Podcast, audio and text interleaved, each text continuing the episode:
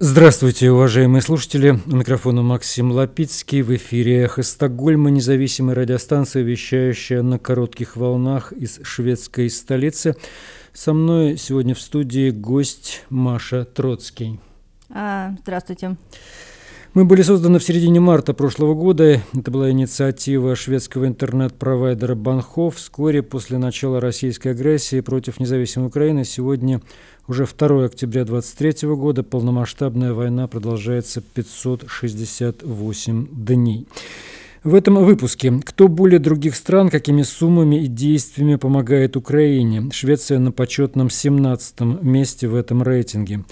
Появятся ли шведские многоцелевые истребители «Гриппен» в украинском небе? Каковы перспективы? Как обходятся санкции против России с помощью третьих стран? Смотрим на цифры экспорта и анализируем. Швеция намерена купить системы противовоздушной обороны у Израиля, знаменитый «Железный купол». Спектакль о Дмитрии Шостаковиче в Стокгольме на сцене Народной оперы. Об этих и других культурных событиях шведской столицы мы как раз побеседуем с художником и дизайнером Машей Троцкой. А под финал программы очередной стрим правозащитника Марка Фейгина с украинской журналисткой Аленой Курбановой.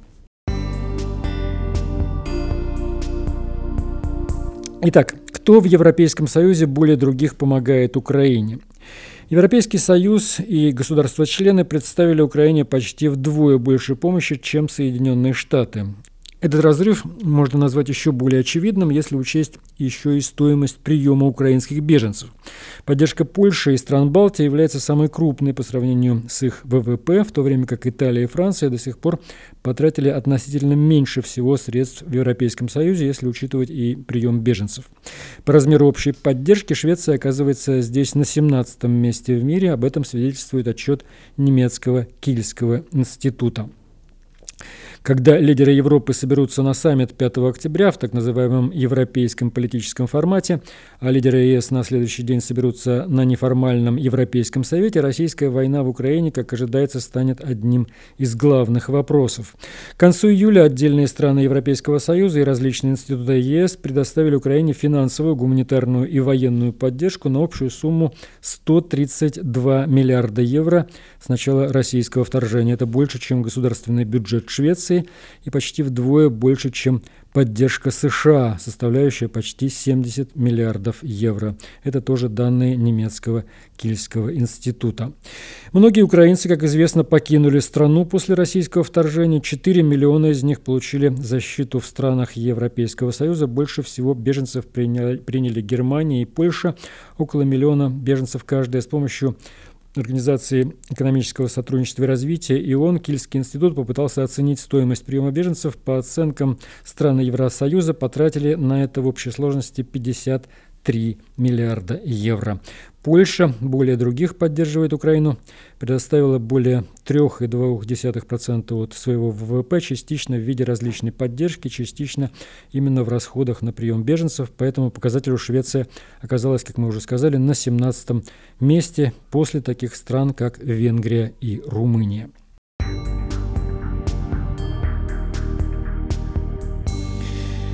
Еще одна новость, именно шведская, шведская оборонная. Швеция намеревается купить противовоздушные системы у Израиля. По данным источников газеты «Свенска Дагблада», Швеция обсуждает возможную сделку по противовоздушной обороне с Израилем. После вторжения России в Украину многие страны осознали, что у них есть дыры в системе ПВО, пишет издание. Сейчас мы видим, как русские стреляют по гражданским объектам, угрожают ядерным оружием. По словам эксперта Института исследования обороны, по вооружению и противовоздушной обороне Эрика Берглюнда эту картину угроз на самом деле невозможно было себе представить. А Израиль стал давно мировым лидером в разработке систем противовоздушной обороны после 75 лет непрекращающихся военных действий. И по данным Свенска Дагбладет, после войны на Украине интерес к системам обороны израильской оборонной компании «Рафаэл» значительно возрос. Речь идет о знаменитой системе ПВО «Железный купол». Украина не скрывает, что хочет получить самолеты «Гриппин» из Швеции. Кроме того, сейчас, похоже, растет политическая поддержка предоставления этих самолетов Украине. Но путь этих яс Гриппинов в Украину еще очень долгий.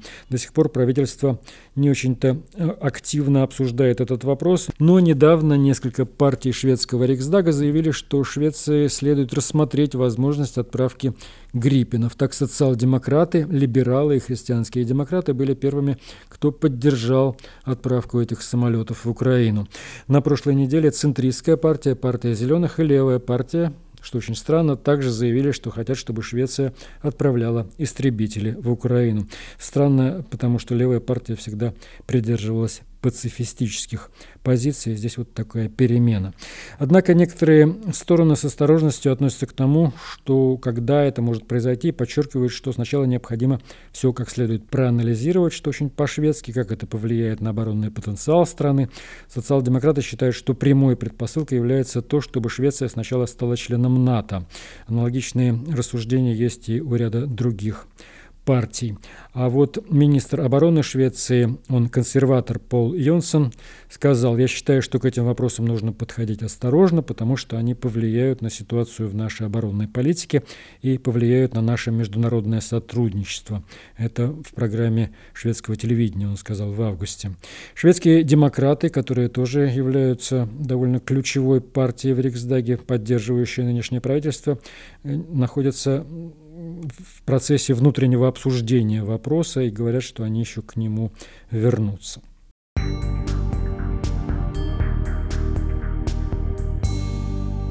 Как остановить экспорт в Россию из стран Европейского Союза и возможно ли об этом говорить? Торговля Швеции с соседями России вызывает серьезные подозрения в попытках эти санкции обойти. Но экспорт остановить трудно, если не будут приняты более жесткие меры. Об этом говорит эксперт Том Китинг в интервью газете «Свенска Дагбладет». Шведский экспорт в Россию резко сократился после вторжения страны в Украину в феврале прошлого года, и в то же время увеличился торговый поток в бывшие советские государства, близкие к России. И некоторые эксперты полагают, что именно это указывает на то, что санкции обходятся. Том Китинг, базирующийся в Англии, исследователь и эксперт по санкциям в Центре по финансовым преступлениям и безопасности, входящем в Европейский аналитический центр Руси, по его словам, объяснение изменения торговых маршрутов может быть несколько, но, скорее всего, это связано с тем, что в той или иной степени санкции обходятся. Это определенно тот случай, когда страны, которые исторически имеют тесные экономические связи с Россией, уязвимы, выступая в качестве ворот для импорта в Россию. Указывает ли это на то, что санкции не работают, ответить сложно, говорит эксперт. Вот такая история с этими санкциями. И тут еще есть несколько цифр. Например, экспорт э, из Швеции в Россию сократился, почти прекратился, но в то же время за аналогичный период, начиная э, с, э, с января по март 2023 года, Армения резко увеличила экспорт из Швеции с 80 нет, с 28 миллионов до 66 миллионов крон. Грузия увеличение составило с 52 миллионов до 133 миллионов. Казахстан увеличение составило с 532 миллионов до миллиарда 300 миллионов. Киргизстан увеличение тоже почти на 20 миллионов крон. В Узбекистан увеличение составило почти 10 миллионов крон. И, соответственно, это все вызывает подозрение, что эти товары идут на самом деле в Российскую Федерацию в обход существующих санкций.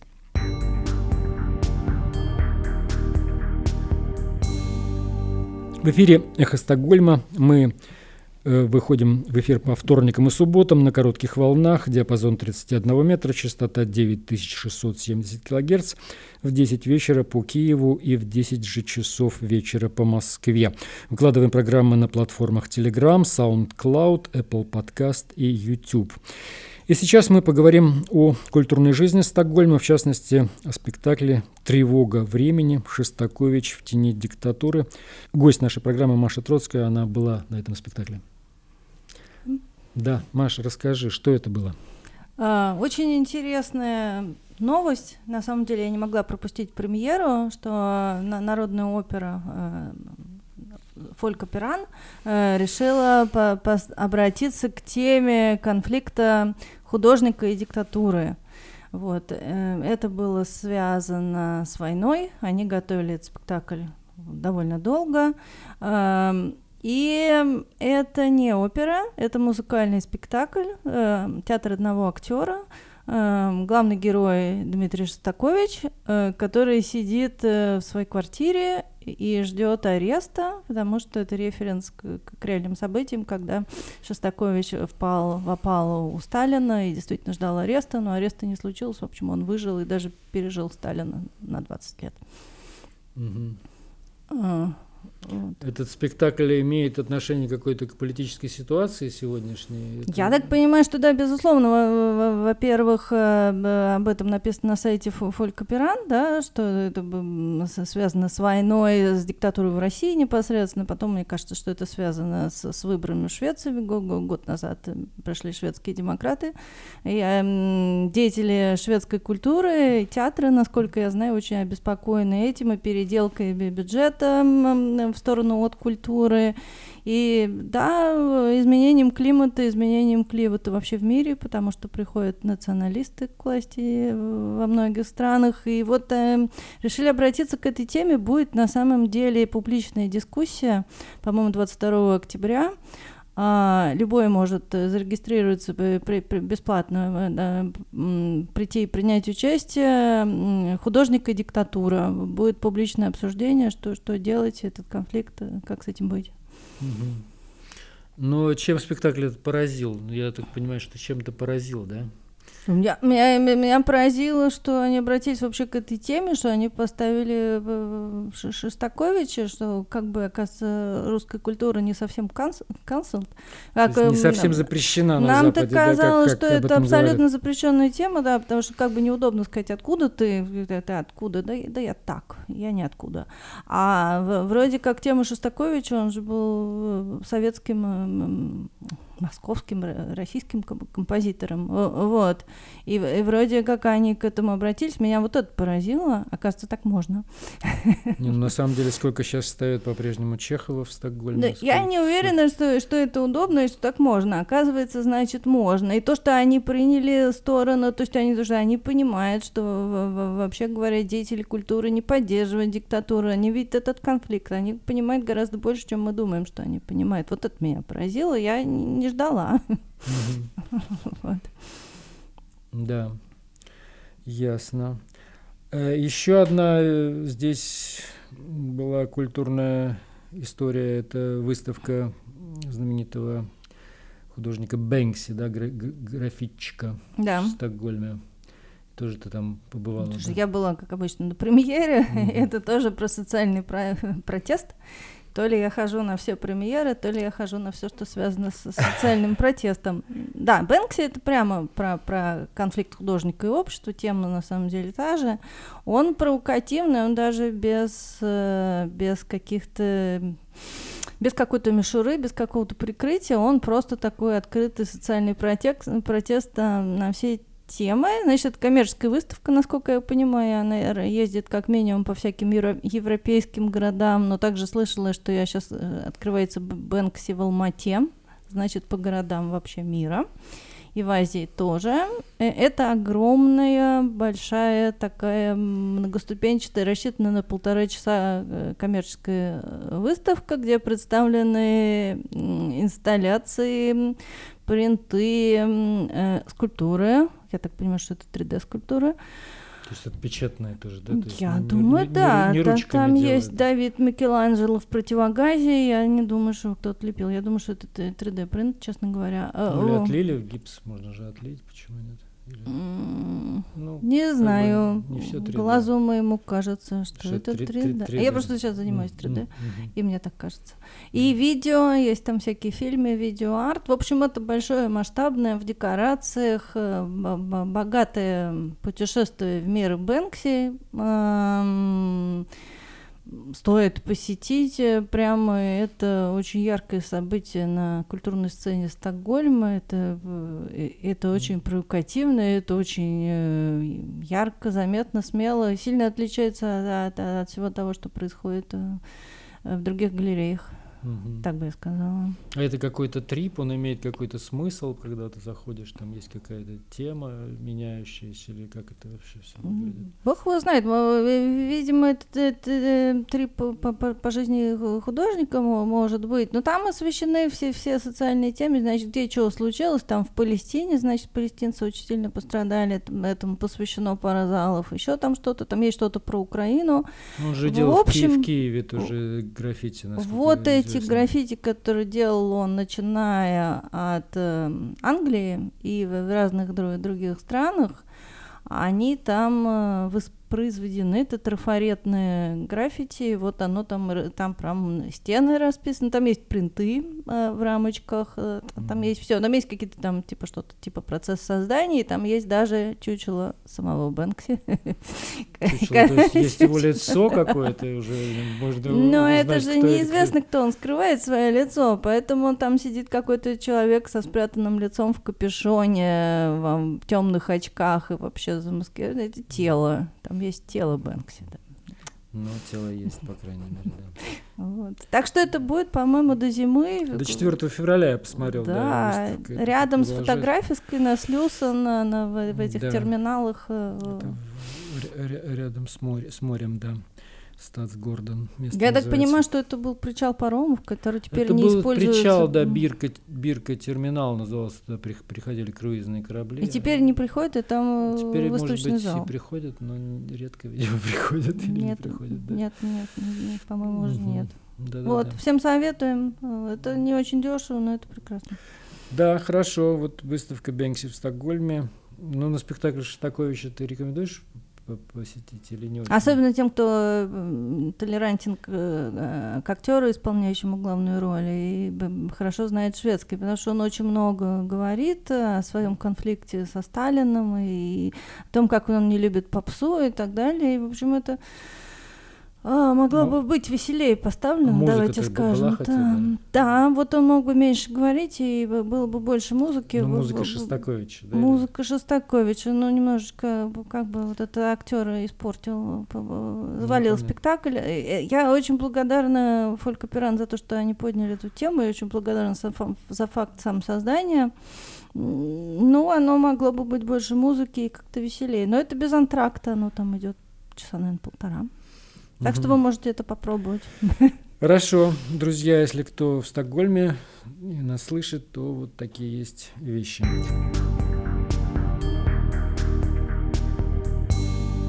Вы слушаете «Эхо Стокгольма». Напомню, что мы в эфире по вторникам и субботам. Короткие волны, диапазон 31 метра, частота 9670 килогерц в 10 вечера по Киеву и в 10 часов по московскому времени. Мы выкладываем программы на платформах Telegram, SoundCloud, Apple Podcast и YouTube. И завершим мы программу стримом 568-го дня войны, где правозащитник Марк Фейгина беседует с украинской журналисткой Аленой Курбановой. Друзья, добрый вечер, здравствуйте, я всех с большим удовольствием приветствую в эфире YouTube-канала Фейгин Live, и, конечно, я приветствую, говорю вечер добрый всем тем, кто включил нас на YouTube-канале Курбанова Live. Друзья, в любом случае, вы сделали самый правильный выбор, что оказались в нашей компании, мы вас приветствуем, сегодня у нас 586-й день войны, понедельник, и это самое лучшее время для того, чтобы вместе с нами в нашей компании разобраться во всех самых последних, свежих новостях и событиях. Марк, здравствуйте, добрый вечер. Алена, рад приветствовать, рад приветствовать всех зрителей канала Фейгин Live и зрителей канала Курбанова Live тоже.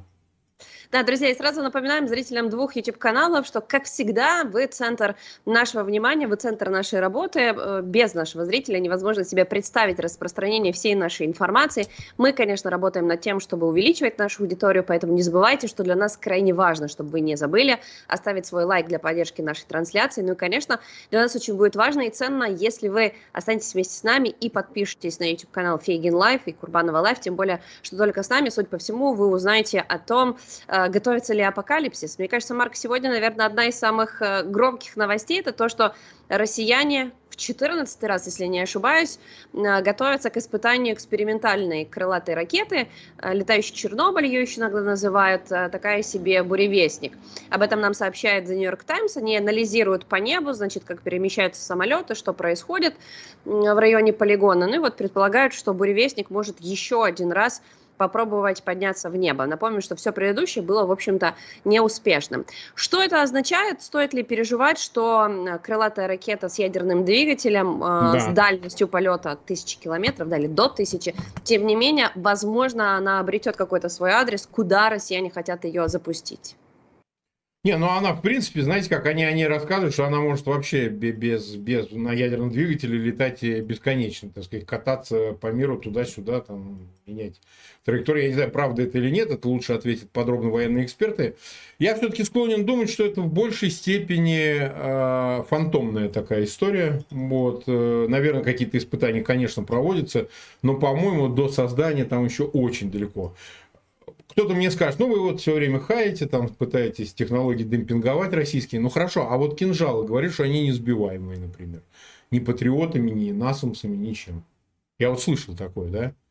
А сейчас эти кинжалы, вот, например, над Украиной сбиваются. То есть заявленные параметры, все вот эти гиперзвуковые и так далее, ну, я, я все понимаю, может быть, какой-то прорыв случится, я, правда, не очень понимаю, откуда вот он возьмется, но Пока все, что мы видели, это явно э, больше пропагандистский эффект имеет.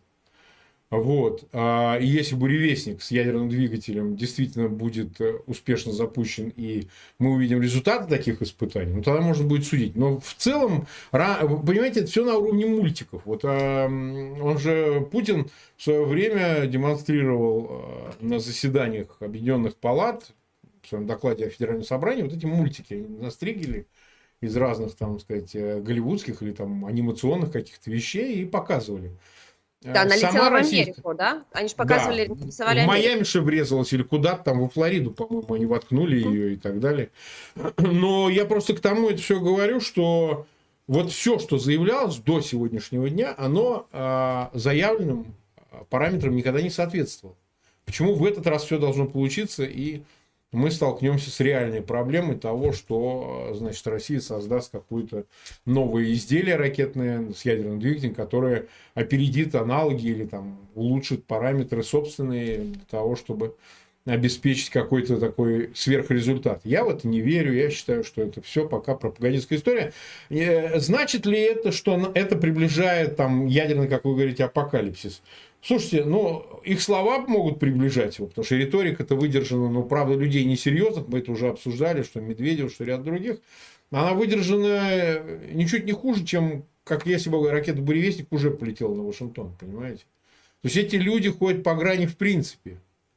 Поэтому ничего не меняет отсутствие или наличие вот такой ракеты с точки зрения угроз. То есть сама психология этих людей, она в принципе такое допускает. Само сам, ощущение, вот само ощущение, а вот можно вот а, прибегнуть к использованию ядерного оружия, ну так они же об этом говорят. Другое дело, что те, кто принимает решение, сам Путин и его окружение, они этого все равно боятся.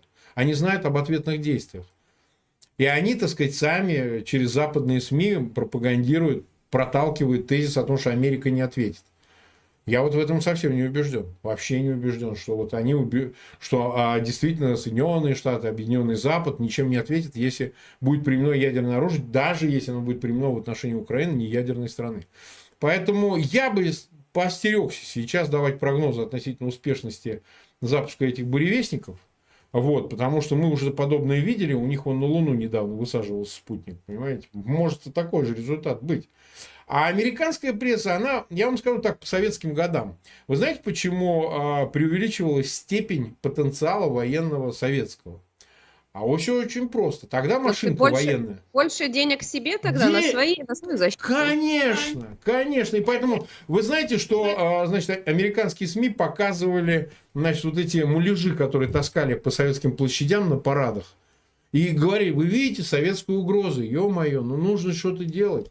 И, конечно, все эти Локхиды и все остальные получали несметные, так сказать, подряды, бюджетные вливания, ассигнования, э, потому что там же система не государственных предприятий, в тех же Соединенных Штатах, ну и в Европе частично. Это частные подрядчики, которые максимизируют прибыль. И поэтому, вкладывая деньги в угрозу преувеличенную, они получают больше денег на свои разработки. Это не окр, это, так сказать, эм, испытания и так далее. Особенно высокотехнологичных продуктов. Да? Это не боеприпасы там, в виде снарядов и патронов. Речь идет о действительно емких достаточно вещах, очень дорогостоящих. Такие ракеты стоят э, десятки, а то и сотни миллионов долларов. Это, это серьезное средство. И на разработки их тратится десятки миллиардов долларов, понимаете? Ровно так же я расцениваю эти американские публикации, которым очень выгодно раз за разом, возможно, так сказать, это и достоверная частичная информация, но вот подача ее, вот это сопровождаемое улюлюканье, риторика, запугивание, оно явно связано с интересами крупных корпораций. Ну, а лоббизм в Америке официально разрешен, так что какие проблемы. Да, они ведь не скрывают, что они на этом действительно хорошо зарабатывают, но вы вспомнили, что в свое время считался э, кинжал неуязвимым, такое, в общем, да. А, ракета, которую невозможно перехватить до тех пор, пока... Алена, они сами говорили об этом, Алена. Да, конечно. Mm. А, ну, нет, подожди, давайте скажем, что сначала, когда у нас не было системы противовоздушной обороны западного образца, в начале полномасштабного вторжения кинжалы действительно проходили на, в наше небо как нож в масло, тут вопросов нет. Но сейчас у нас есть. И почему я об этом вспомнила? Потому что буквально на днях публиковали, что, оказывается, в книге истории, которую э, выдающийся писатель и историк Мединский выдал, не один, конечно, mm-hmm. они показали систему, они описывают системы противовоздушной обороны России, но используют там характеристики статистики и картинки.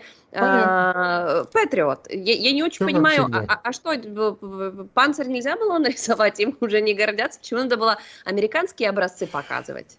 А, ну, потому что, ну, во-первых, есть э, русский идиотизм, вот он всегда присутствует, потому что... А когда мультики показывали голливудские, из голливудских уже, так сказать, нарезали, и Путин это официально показывал на докладах э, Федеральному собранию. А это как? Это кто? А это русский авось или какой-то идиотизм вот исполнителей. Ну, это один момент. А второй момент, смотрите как. Э, опять же, я вот сам присутствовал, я был в Киеве в этот момент, 9 мая, в ночь на 9 мая, когда сбили, сбили первый кинжал.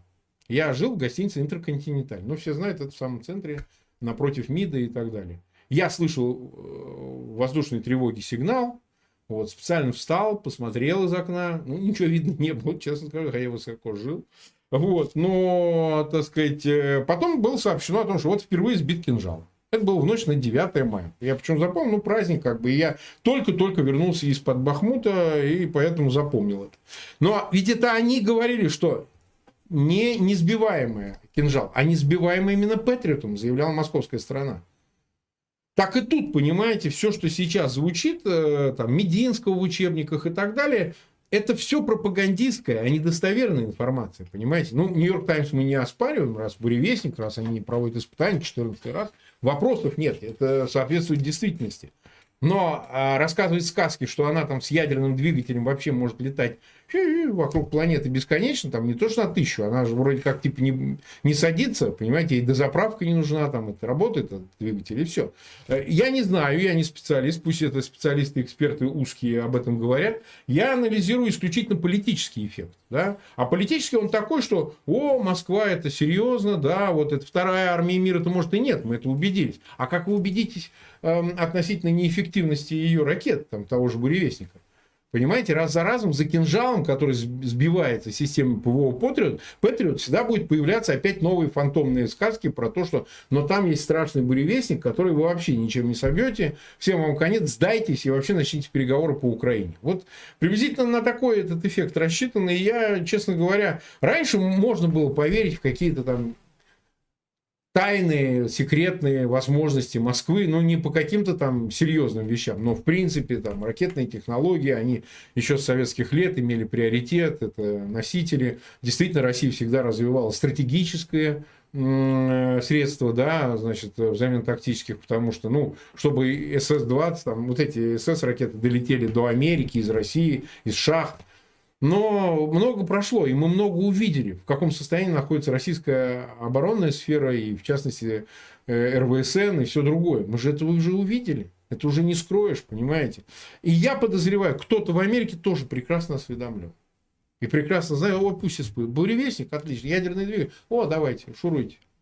То есть они очень спокойны в этом смысле, и это все происходит на уровне, ну, такой массовой информации, такой в западных СМИ и так далее, но не более того. Но, по сути, они могут только ждать и потерять руки, если этот буревестник, э, мы можем предполагать, пока это 50 на 50 снова упадет, это будет снова повод и поиронизировать, и посмеяться, конечно же, над Россией. Поэтому, да, они за этим наблюдают.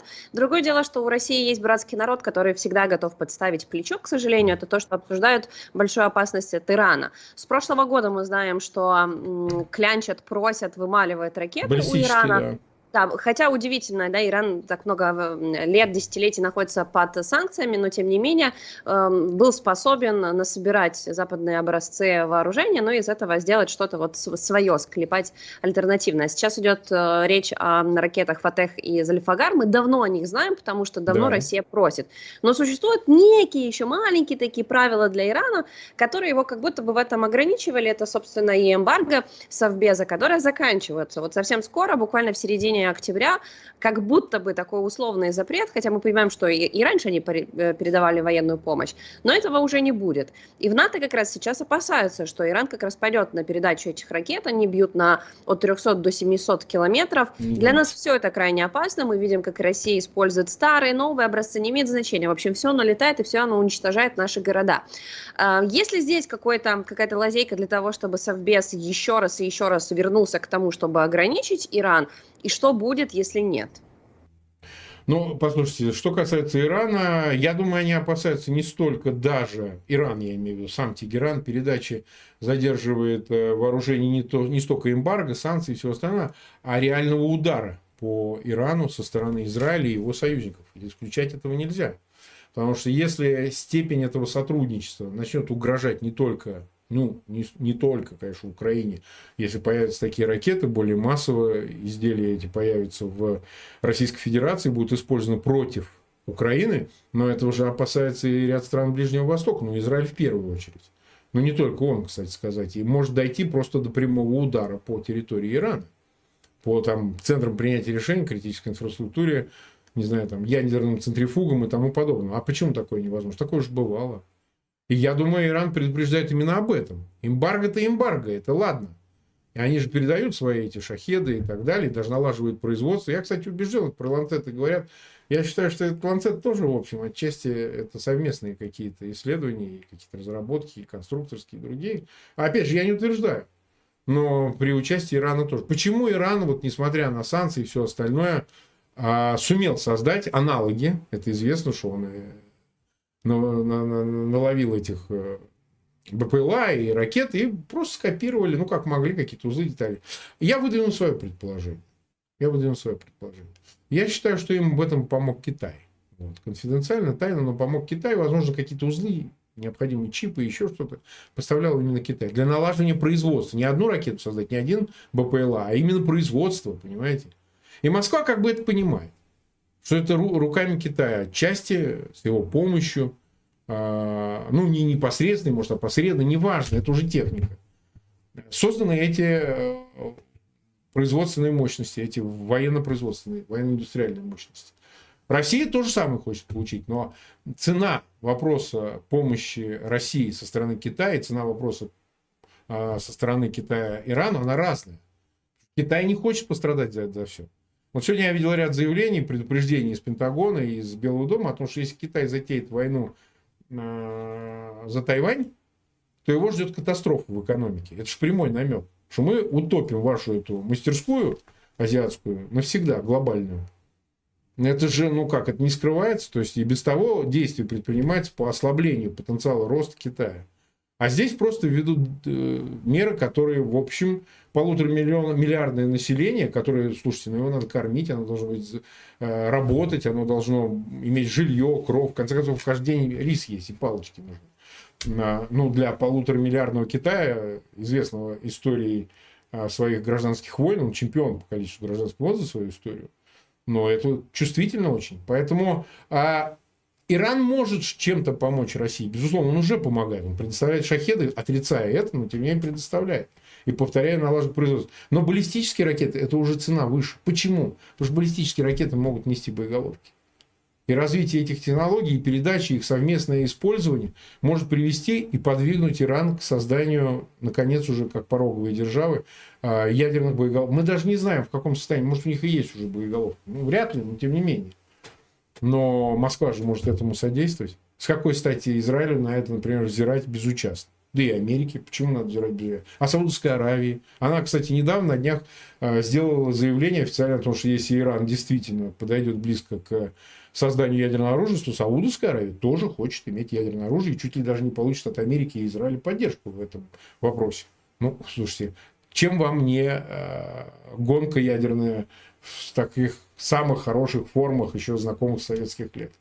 Поэтому я не думаю, что Иран вот сейчас решится открыто передать и технологии, и сами баллистические ракеты Москве. Потому что, повторяю, это чревато. Они доводить ситуацию до края не хотят. не хотят. Иран это вообще очень сложное устроенное общество. Там масса, так сказать, переломов происходит прямо сейчас. И все эти предшествующие за многие годы протесты, они не на ровном месте основаны. Это тяжелая ситуация. И поэтому так рисковать, э, я не думаю, что они будут. Шахеды так всяк еще, ну, передали-передали. Наладили производство, наладили. А баллистические ракеты – это более серьезный вопрос. Россия явно не справляется, у нее не хватает своих баллистических ракет. Точно, абсолютно. Мы сейчас с вами, как люди, работающие в YouTube, видим, что, несмотря ни на что, самая большая, самый большой запрос людей – это все хотят все равно э, военную экспертизу. Все хотят... Ну, да. Вопрос номер один – это когда закончится война, да, что будет дальше, кто выиграет, кто проиграет. И, конечно же, этим анализом занимаются и западные медиа. То есть, если смотреть и анализировать их заголовки, они тоже посвящены как раз войне в Украине. И CNN даже там выпустила большой материал, он посвящен тому, что весна следующего года обещает стать да. потенциально фаз, важной фазой. Хотя кажется, что и не было э, легкой фазы, неинтересной, неважной фазы. Каждый сезон, каждый месяц он был по-своему знаковым. Там как раз между собой журналисты сравнивают потенциал двух сторон, что будет иметь Украина, что будет происходить с Российской Федерацией. То есть мы оставляем подвешенным вопрос, что будет с Ираном, усилит он своими ракетами или нет, но в то же время западные аналитики все-таки отмечают, что и у России, к сожалению, они остаются. Да, и сколько бы наш ГУР не подсчитывал их, все равно факт остается фактом, ракеты есть. В то же время они прям указывают, да, что, скорее всего, Украина будут атакамсы, скорее всего, будет F-16. Эм, производство, которое запускается как на территории Украины, так и на территории Российской Федерации, подготовка военных. То есть все это, ну, плюс-минус какие-то зеркальные действия идут. Ну и, конечно, никто пока не может сказать, у кого будет больше преимуществ. Марк, а как вы считаете, одинаковая Западе и в Украине делают ставку на эту весну. Они очень много пишут, они очень много говорят, ну ровно как и о там, сначала зимнем, потом летнем украинском наступлении. Конечно же, всем хотелось, чтобы это была окончательная фаза, но мы видим, что это, ну, по сути, такой старт чего-то большого. Весна может быть потенциально решающей, решающим периодом? Давайте вот так скажем. Я вот в начале это был вот перекресток декабря-января вот этого с 22 на 23 год, делал прогноз о том, что в 23 году активная фаза боевых действий закончится. Я такой прогноз сделал, я его официально озвучивал. Ну, у нас остается убедиться в его достоверности еще, там, не знаю, три с половиной месяца, да. Нет, уже меньше трех месяцев, да, ошибся. А, скорее всего, этот прогноз не оправдается. Не оправдается. Почему? Потому что в январе, когда мы обсуждали, что есть шанс закончить войну, активную боевую фазу а, в 23 году, ну, пусть там с доходом чуть-чуть на 24 год, мы исходили из того, что все, что обещано э, Украине, и это обсуждалось с начала года. Сначала леопарды, там, танки, абрамсы и так далее. Но сразу же обсуждали. Вот я сколько слышу про эти атакамсы. Черт знает, сколько я слышу про эти атакамсы.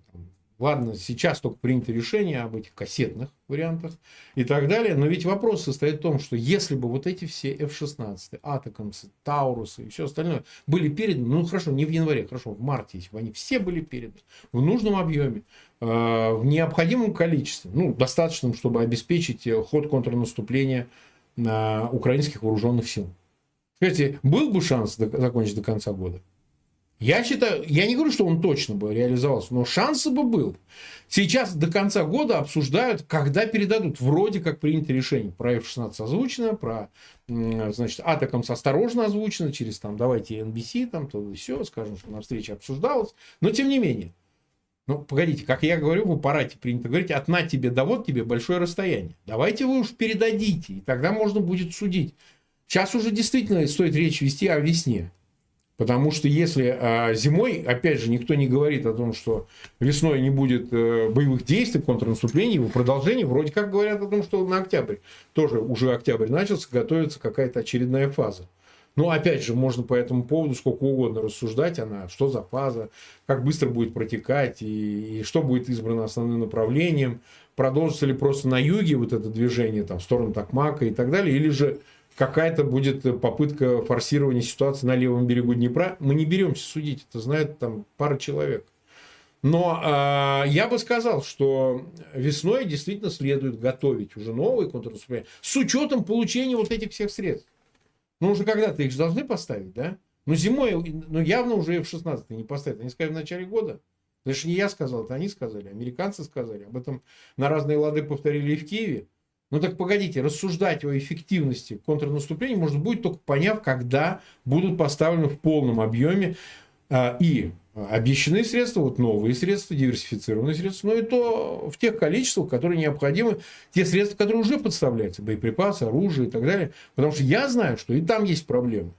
Вы посмотрите, как лихорадит вот, и в связи с этой э, компромиссом, достигнут по поводу шатдауна и пока исключением э, соответствующих статей, э, хотя сейчас заверил и Байден, и все, что помощь не прекратится, и действительно там действительно есть варианты, как Э, обойти вот это решение временное Конгресса, оно снова будет представлено, снова будет реализовываться. Есть там, там есть эти возможности, не все так трагично. Но с другой стороны, это все звучит под голоса о том, что, значит, раз в Украине там коррупция, неэффективное использование, еще что-то, то мы должны, значит, э, уменьшить помощь. Это звучат голоса критиков, голоса скептиков, голоса людей, которые ну, возможно, даже и агентурным образом выполняет э, в интересах Москвы какую-то задачу публичную. Может быть.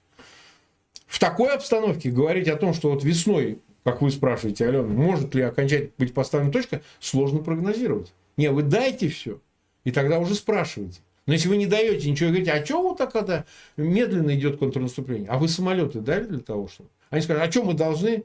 Ну, это же разные постановки вопроса. Должны, не должны, или же, значит, мы вам дали все, ребята, и дальше вы уже действуете. Потому что я несколько раз слышал от Пентагона в течение вот даже последних полугода, пока значит, готовилось, начиналось контрнаступление на юге, особенно там, частично на востоке, мы дали все. А что все-то? Что все вы дали? Вы дали то, что уже было обещано в прошлом году. Ну, танки, бронетехнику. Нужно, не нужно объем. Но ни дальнобойных ракет, ни ни, собственно говоря, самолетов. Да, никто не предоставит. Самолеты нужны. Что там говорить? F-16 это шикарная машина. Ну, она, конечно, не 35-я. Но вы дайте ее, чтобы спрашивать, а что у вас как-то не очень все идет. Поэтому я считаю, что говорить о том, что весеннее контрнаступление будет последним, окончательным и успешным, я вот теперь не взялся такой прогноз давать не взялся, потому что, возможно, это и дальше растянется. Вот некоторые с фронта, те люди, с которыми я общаюсь, они говорят, ну, так вообще на фронте с украинской стороны поговаривают, что два года это еще протянется. И все это печально звучит, я сразу говорю, печально звучит. Причем это люди, ну как, которые между собой все это обсуждают, как бы смотрят, то да все, пятое, десятое. Если на такое закладываются люди военные из окопов, то ну, Слушайте, ну, наверное, у них какая-то там есть э, представление, какое-то наблюдение по, на этот счет. Но это было бы печально. Но я еще раз хочу подчеркнуть, что это будет происходить только в том случае, если в нужном объеме средства не будут переданы для обеспечения будь то текущего, будь то весеннего контрнаступления. Разговорами и обещаниями, посулами военной задачи не обеспечишь. Э, вы правы, когда говорите особенно про военных. Во многом отличается то, что происходит на фронтах, вот буквально на земле в окопе, и то, что передается. Да, не всегда это очень правильная пропаганда, потому что, конечно, пропаганда тоже присутствует, у нее есть там свои цели и направления, но тем не менее есть две большие разницы. Я тоже сегодня буквально общалась с военными, но они мне сказали про 25-26 год. Я перестала удивляться, расстраиваться, я просто принимаю это как данность. Мы работаем каждый день над тем, чтобы это все, э, конечно, ускорить, э, усилить вооруженные силы Украины. Но в целом мы входим в такой этап, э, американские выборы в следующем году, в Европейском Союзе выборы. Не знаю, мне кажется, что самое время предложить фармацевтическим компаниям, Марк, они могут стать спонсором, не знаю, наших эфиров, какие-то успокоительные, потому что новостей таких будет становиться больше и больше. Но... Друзья, пишите, пишите да. в комментарии, да, приходите с хорошими предложениями. А, пока что есть у нас новость Соединенных Штатов Америки. Значит, э, там анонсирует э, пресс-секретарь Белого дома, а я анонсирую ее слова, что Джо Байден выступит с каким-то особым посланием, э, обращением к Путину. Вот такая вот у нас здесь информация. Карин Жан-Пьер вот так сказала, что президент, значит, создал коалицию из 50 стран, он предоставил помощь для поддержки Украины. Мы собрали более 140 стран, чтобы осудить вторжение России в Украину. За Украиной стоит сильная, очень сильная международная коалиция. И если Путин думает, что сможет продержаться дольше, чем мы, то он ошибается. И поэтому мы скоро огласим еще один пакет помощи для Украины, чтобы засвидетельствовать нашу постоянную поддержку храброго народа Украины. Это наше сообщение, простите, я просто перевожу сразу. Uh, ну, по-моему, анонс неплохой. Ну, анонс неплохой, я подозреваю, что будет официально же не объявляли об атакамсе. Атакамсы! Да, он объявит об атакамсе то, что уже является, уже пробросили, посмотрели, реакция, то да все, кассетные там варианты этих атакамсов. Я думаю, да, скорее всего, будет заявлено именно это. Что будут предоставлены эти средства дальнобойные, там до 300, возможно, километров. И это действительно представляет гигантскую угрозу, во-первых, для Крыма, для Крымского моста и для других объектов. Ну, наверное, а, как вам сказать, ну, наверное, на эффект рассчитывают еще и такого психологического свойства, да, что вот дальше будет хуже. Мы вообще вот дальше, а что дальше? А вот, кстати, что дальше? А дальше это уже томогавки. Это уже ракеты с тысячи километрной дистанции, понимаете? С другой стороны, кто-то скажет, а погодите, а куда вы собираетесь стрелять на тысячу километров-то?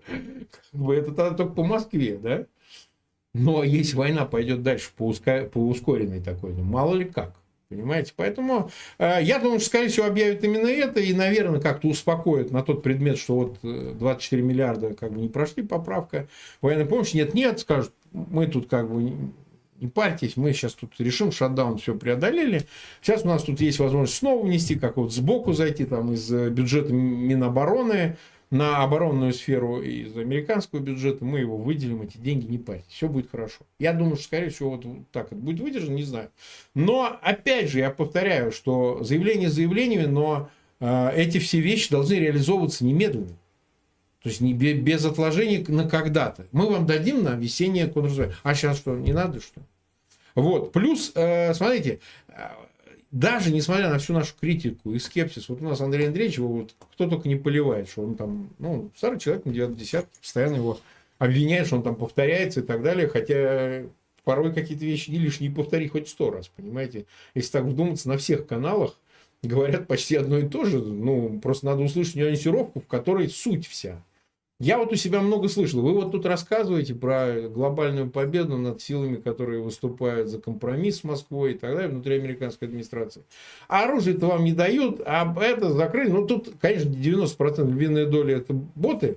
Но какая-то есть части таких критиков, таких, знаете, трампистов, там еще кто-то, которые как-то, ну, паразитируют на этой теме. Прямо скажем, потому что вот с этим ленд-лизом бесконечно, он, кстати, заканчивается, еще что-то. Уже, вот. уже закончился. Он вчера. уже закончился, да. Ну, он вчера формально закончился, но, опять же, ты как ни назови грибок, который лезет в кузов, кузовок. Какая разница? Лишь бы это все давалось. В какой форме это дается? Ленд-лиз или это прямая помощь, или это там, э, значит, э, кредитуется каким-то образом военной поставки. Это уже все-таки техника. Несмотря ни на что, потому что сейчас идет война, сейчас не до разборок. Как назвать лучше это Э, форму, форму передачи этих средств. Вот. А, так вот, говорил, что никогда не дадут танков, я слышал. Никак, да вы что, никогда не дадут. Какие леопарды, какие абрамсы? Я слышал, что никогда, никогда, ни при каких обстоятельствах не дадут ни F-16, ни Атакамсы, да Хаймерсы не дадут. Ну, мы слышали это бесконечное количество. Раз за разом все равно все это давалось. Да, я согласен, не вовремя. Но, так сказать, посрамлены те критики, которые считали, что типа, значит, э, вы тут все время рисуете какую-то чересчур оптимистическую ситуацию. Но если мы взглянем, вот вы говорили со ссылкой на военную экспертизу, я, кстати, к ней отношусь ну, с известным скепсисом. Почему? Потому что достоверная военная экспертиза, она действительно существует.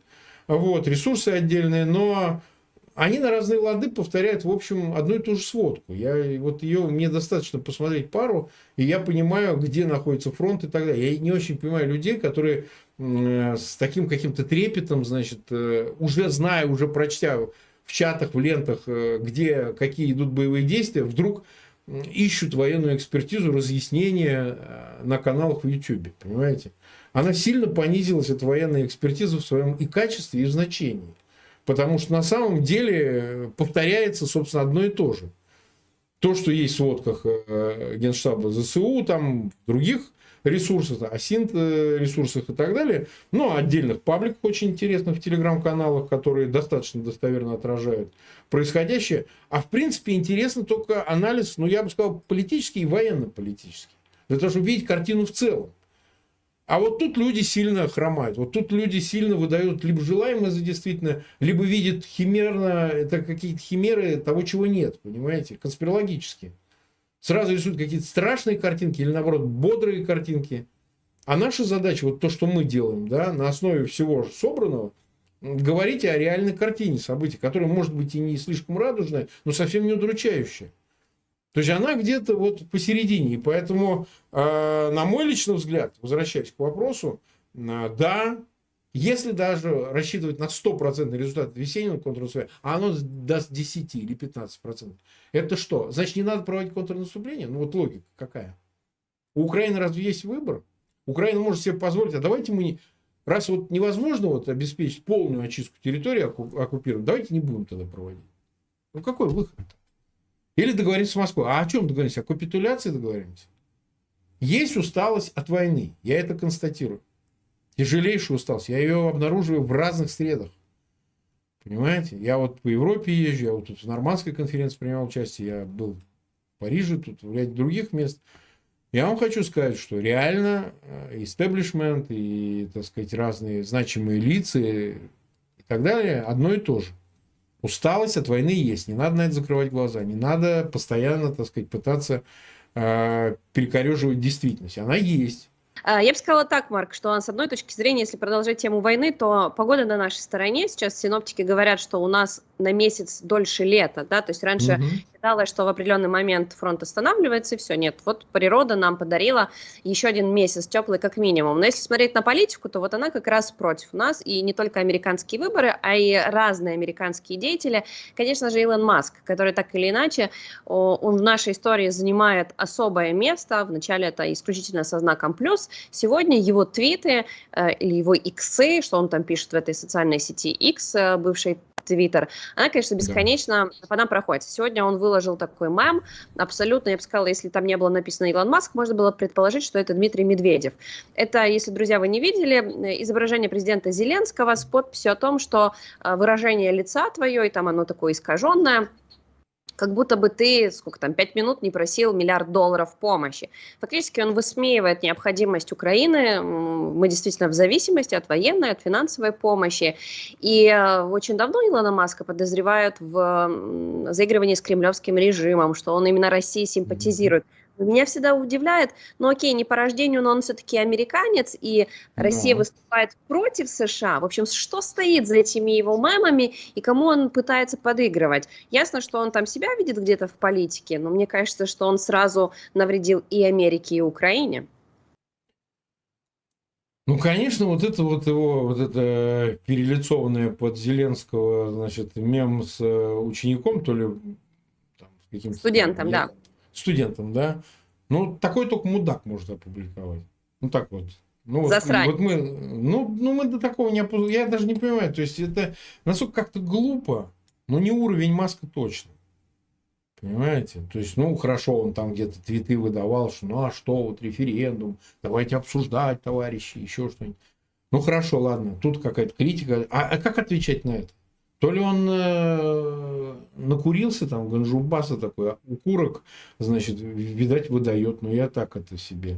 Значит, то ли, то ли у него что-то какой-то в голове процесс идет, опять же, в силу каких-то вот нам неведомых причин, то ли его злоупотреблений, то ли еще чего-то, под солями он может, не знаю. И вот человек это выдает. А второй вопрос, действительно, вредит ли он Соединенным Штатам? Ну, по моему мнению, да. Потому что он человек с масштабом, то есть ну, ты делаешь даже не только его космических проектов, которые заняты в сфере национальной безопасности США. Он ее обеспечивает. Ну, я не знаю, как они сейчас с ним работают, но, наверное, это как бы компания одно, а сам Маск это нечто другое. Все-таки у него много бизнесов и частных, и акционерных и так далее. Решения принимаются ответственными людьми SEO. Вот. А я не могу понять одного только. Зачем? Что тебе Москва далась? Ты богатейший человек. Ну хорошо, даже если русские деньги участвуют, что они тебе могут сделать? Вытащат деньги из твоих проектов? Или что? Даже если представим, ну вот представим, что на Твиттер были даны деньги через какие-то структуры, там на, на какие-то другие проекты даны деньги. Но у него денег, как у дурака Махорки.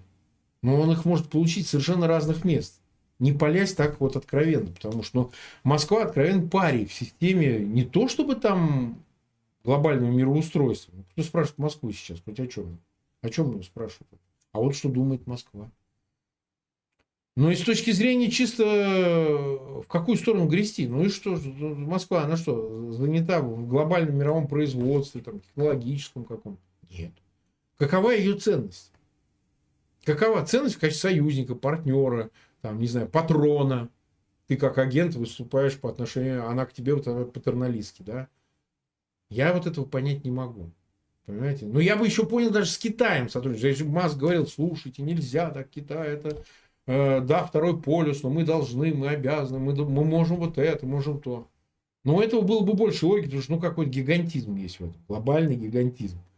Но Москва-то совершенно микроскопическая, криминальная такая, тоталитарная система которые вообще ничего не продуцируют, вообще ничего. Ну вот тут э, буревестник, который будет то ли летать, то ли что он там будет делать, на керосинке или на ядерном топливе, я не знаю.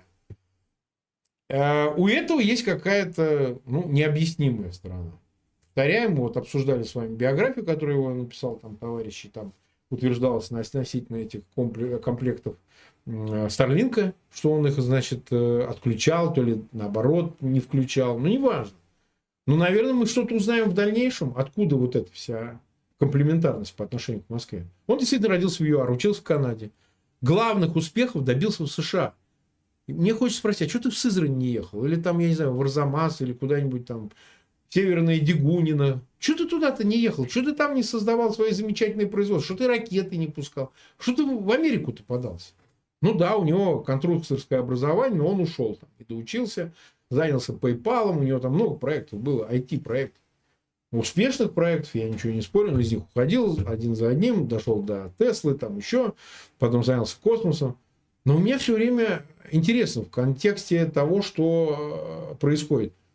Почему, если ты видишь в лице Москвы а, партнера, там, не знаю, с Роскосмосом сотрудничество, там, еще в чем-то, или дать Москве этому хищнику аппетитом страдающему съесть части Украины или всю Украину.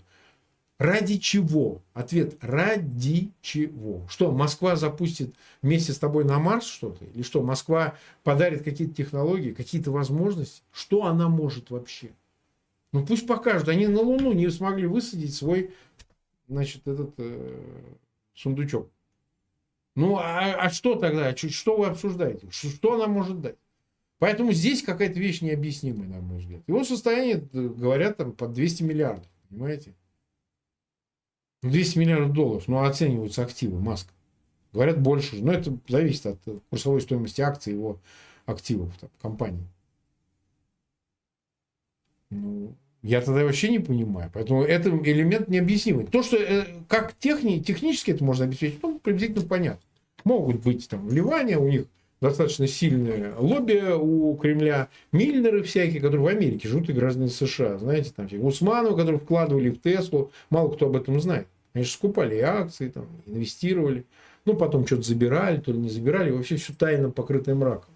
Было такое, на самом деле. И поизучайте в интернете, это все было, и об этом публиковали. А, если допустить, что действительно там есть отношения, и они материальные, да, материальные отношения,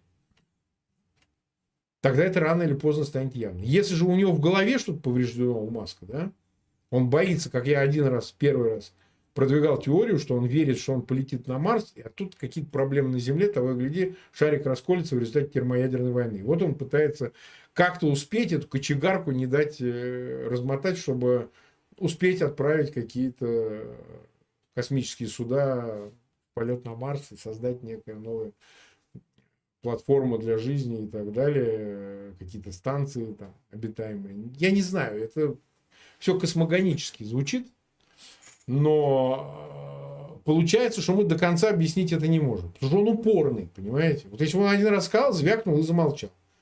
Слушай, ну он же упорный. Или упоротый. упоротый. Ну, упоротый тогда. Ну, а, а чё, зачем ты по 10 раз на дню? Зачем ты повторяешь одну? Ты повторяешь очевидную дурь.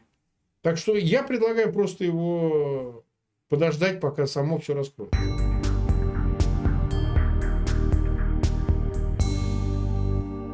Это был стрим Марка Фейгина и Алены Курбановой. Передача «Эхо Стокгольма» подошла к концу. До свидания, друзья. Всего доброго.